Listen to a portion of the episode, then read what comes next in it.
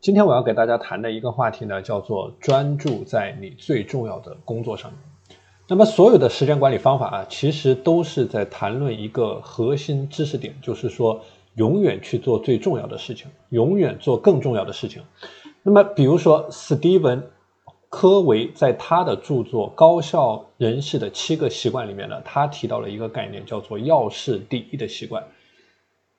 所谓要事第一呢，就是说你做一件重要的事情和你做一件不重要的事情，它会消耗掉你同样的时间。但它给你带来的回报却完全不同。就说如果你在不重要的事情上面耗费了过多的时间的话，其实你是在浪费时间。所以这是为什么我们很多人之所以去做不重要的事情，因为不重要的事情它简单在它的舒适圈之内。但如果说你在舒适圈内不断的来回打转，实际上是没有给你的生活带去任何的突破啊。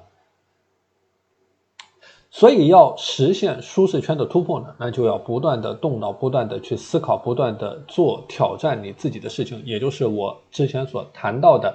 聚焦关键结果和关键领域。那今天呢，我给大家谈一下聚焦关键结果、关键领域的具体的方法。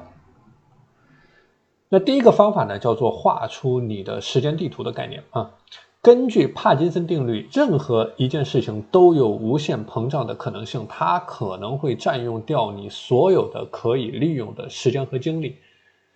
那么，为了避免这样的情况发生呢，首先你要做的是避免你的时间浪费，比如说去画出你的时间地图。我之前给大家谈过一个叫刘比歇夫的俄罗斯人，他活了八十二岁。他在生前呢发表了七十多部的学术著作，横跨了众多的领域。那在他二十六岁的时候，他自创了一套时间管理的方法，用项目管理的思路去记录了他做的每一个项目的时间的开销。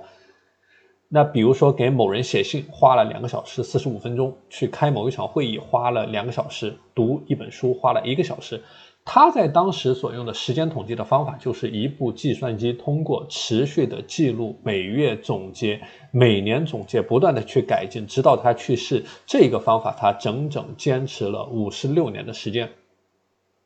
那么凭借着这一套方法呢，他一个人建立了精准的时间的感知度。捕获了所有的时间的漏洞和黑洞，以及无意识的损耗、有意识的损耗、碎片化的时间、浪费掉的时间等等。所以，他所做的这个时间地图，它就像用一个细密的网眼网住了他生活当中所有的时间，做出了惊人的结果。所以，这个是我要给大家分享的第一个概念。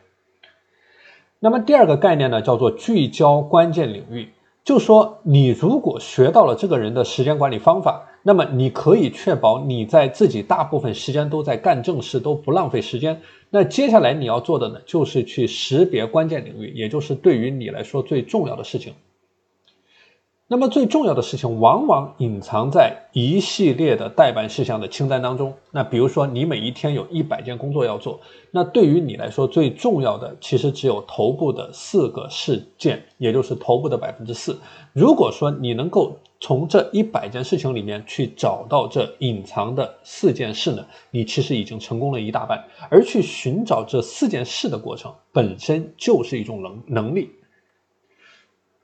所以，既然是一种能力，你就需要刻意的训练，去提升你这方面的能力。那一个比较好用的方法，就是去观察，观察别人怎么样做的。比如说，观察你的同事怎么样做的，观察你的老板怎么样做的，观察你同行业的人怎么样做的啊。所以方法很多。那么，怎么样去找到隐藏的钥匙？怎么样去持续的提升这方面的能力？那么是需要你去不断的学习，不断的去训练。